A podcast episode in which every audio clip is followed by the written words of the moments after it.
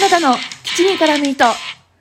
どうも、推しを全力でごひいきする系の人、花田です。この番組は、ふとした瞬間に頭の中をいっぱいにする、そんなありとあらゆる私の推したちを雑多に語るラジオです。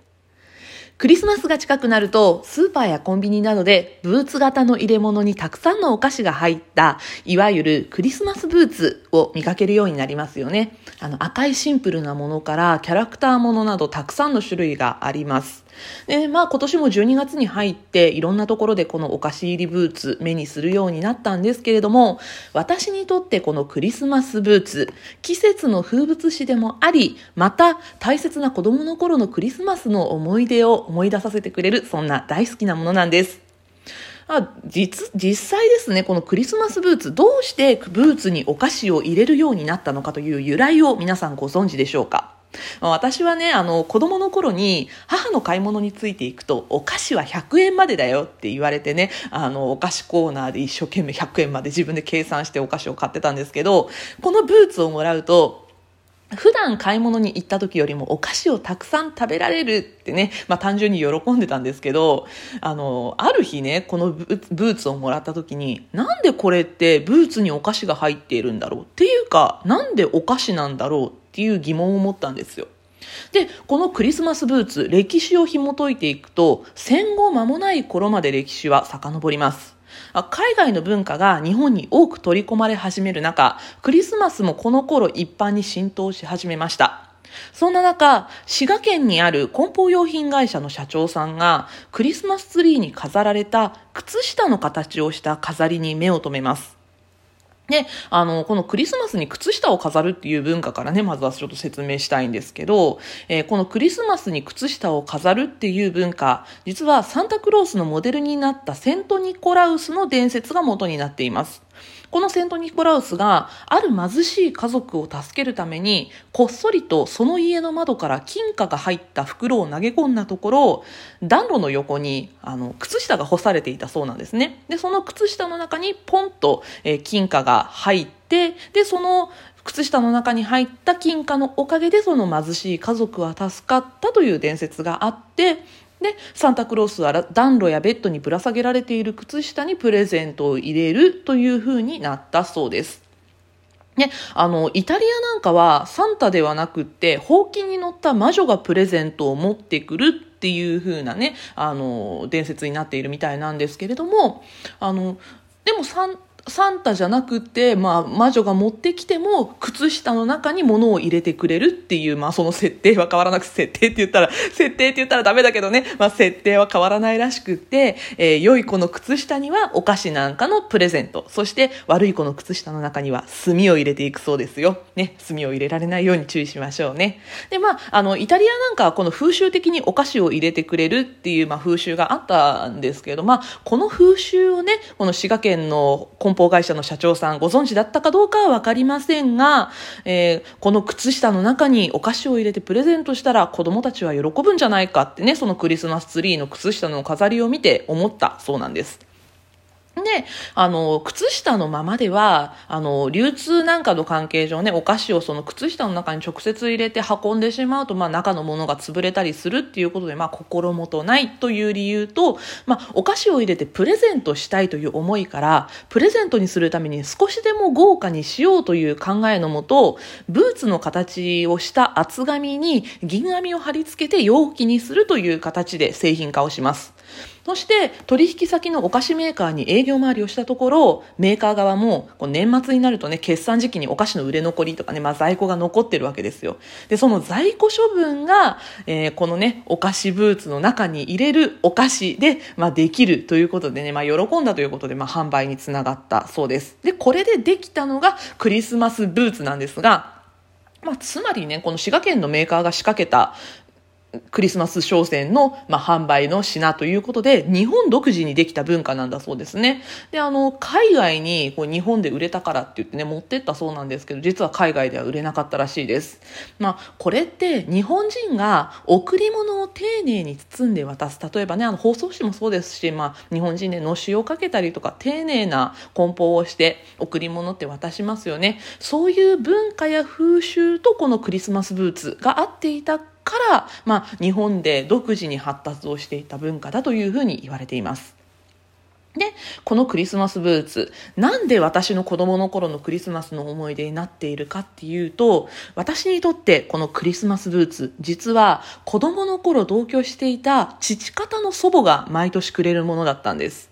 でもね、まあ小さい頃はこのクリスマスブーツもらうとすごい嬉しかったので、私妹が一人いるんですけど、まあ妹と二人ね、あの、おばあちゃんにもらうとウキウキしながらそのクリスマスブーツの中に入ったお菓子をね、あれでもない、これでもないと言って取り出して、何が入ってたよっていうこう見せ合いっこしながらね、まあ同じものなんですけどね、まあ一緒にね、取り出して喜びつつ、で、あの、まあ二人なので、ブーツがね、二つあるわけじゃないですか。つまり一足分あるわけですよ。なので、そのクリスマスブーツの中にね、妹と交互に足を突っ込んだりしてね、あの、小さい頃だと履けるんですよ、あの、大ぶりのクリスマスブーツだと。なので、まあ、二人でね、履いてみてね、家の廊下を走り回っては、まあ、あの、そのブーツをくれた祖母に笑われていたっていうのを思い出します。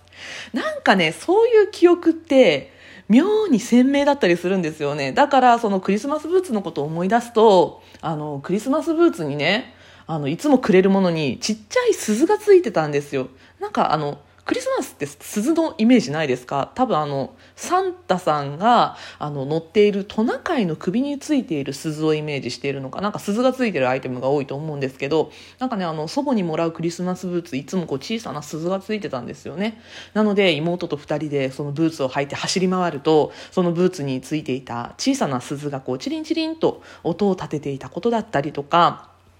それとかね、まあ、私と妹3歳年が離れているので、まあ、当たり前なんですけど、私の方が先に大きくなったわけですよ。で、まあ、大きくなると、だんだんそのクリスマスブーツね、あの、まあ、言ってもおもちゃというかね、まあ、容器なので、だんだんこう足が入らなくなってしまうじゃないですか。ま、そうなるとね、私の方が先にブーツが入らなくなってしまって、履けなくなってしまった、そんな悲しい思いをした日のことも、そしてね、あのー、まあ、これは、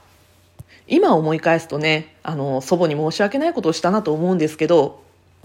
クリスマスブーツをもらってね、あの、ちょっと大きくなった時ですね、もう小学生ぐらいになった時に、ああ、今年もこれか、なんて口にしてしまったこともありました。そんな日のことも、クリスマスブーツを見ると思い出してしまいます。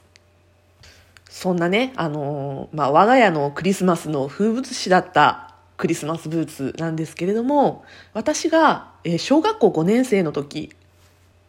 その年の夏に、まあ、祖母が亡くなってしまって、私たち姉妹にクリスマスブーツくれる人がいなくなってしまったんですね。で、それからまあ、あの、我が家ではクリスマスブーツっていう文化がこう、ちょっと衰退してしまったわけです。まあ、私ももう小学校高学年でしたし、まあね、あの、妹もそれで喜ぶような年ではなくなってしまったので、まあ、わざわざ、まあ、自分の両親がクリスマスブーツを買ってくれるっていうことはなかったんですね。で、それからだいぶ経った後も、かなり私が大きくなってからだったと思うんですけど、えっと、スーパーでね、クリスマスシーズンになって、あの、陳列されているクリスマスブーツを見かけた時に、たまたま一緒に買い物に行っていた父に、あの、ばあちゃんどうしていつもこれ買ってくれとったんやろうね、あの、今ね、すごい忠実に言いましたね。あの、まあ、どうして買ってくれてたんだろうって聞いたんですよ。そしたら、あの、まあ、父4人兄弟なんですけど、あの、父たち兄弟も子供の頃祖母からこれを買ってもらっていたらしいんですね。で、あの、まあ、父は、えっ、ー、と、まあ、戦後すぐの生まれではないんですけど、まあ、あの、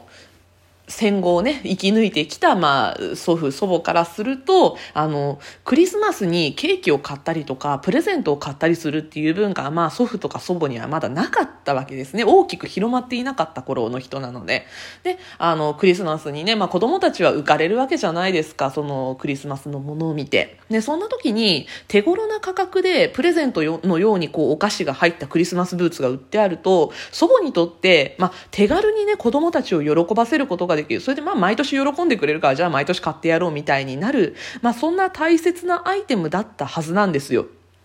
ね、まあ、その思い出を、まあ、私とか妹とかね、で、あの、離れて住んでいたいとこたちにもそのクリスマスブーツね、送ってあげたりしていたらしいので、まあ、私たち孫にもね、その思い出をつなげてくれていたんじゃないかなと思います。でね、まあ、そんなことに気づいて、まあ、それからなので、多分私が高校生とか大学生になってからぐらいだと思うんですけど、あの、クリスマスになると私、自分でクリスマスブーツを買うようになりました。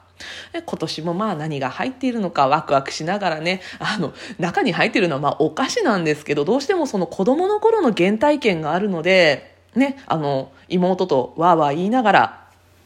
ブーツの中のお菓子を出していた。でね、もう、もうさすがにね、足は入りませんけど、まあそのクリスマスブーツを履いて遊んでいた、そんな思い出を思い出しながら、ブーツの中確認していきたいなと思っています。でね、実はこのクリスマスブーツ、今も昔も変わらず、一つ一つ手作りで作られているそうです。なので、あの、12月のね、販売シーズンになる時に、まあ、売り出すのに間に合うように、毎年1月から手作りで作られているそうです。まあね、あの、そんな、